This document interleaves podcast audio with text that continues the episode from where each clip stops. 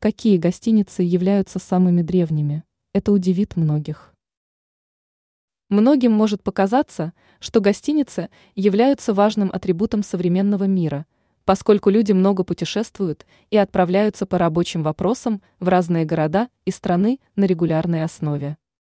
Однако такая потребность у людей была еще много столетий назад. Примечательно, что многие древние гостиницы дошли до наших дней. Какие из них можно назвать самыми древними? Японский отель Нишияма Ансенка Янкан Ин, функционирующий с 705 года.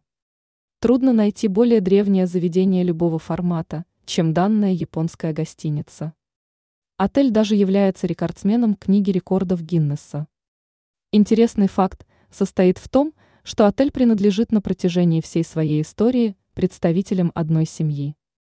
Также любопытно будет узнать, что в гостинице находится менее 40 номеров. Гостиница ЦУМ Роутон Берн, функционирующая с XII века.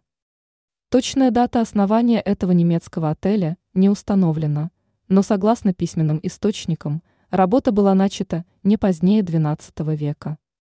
Стать постояльцем одной из самых древних гостиниц планеты можно и сегодня. Старинный отель – может похвастаться весьма удобным расположением, что ценится среди туристов.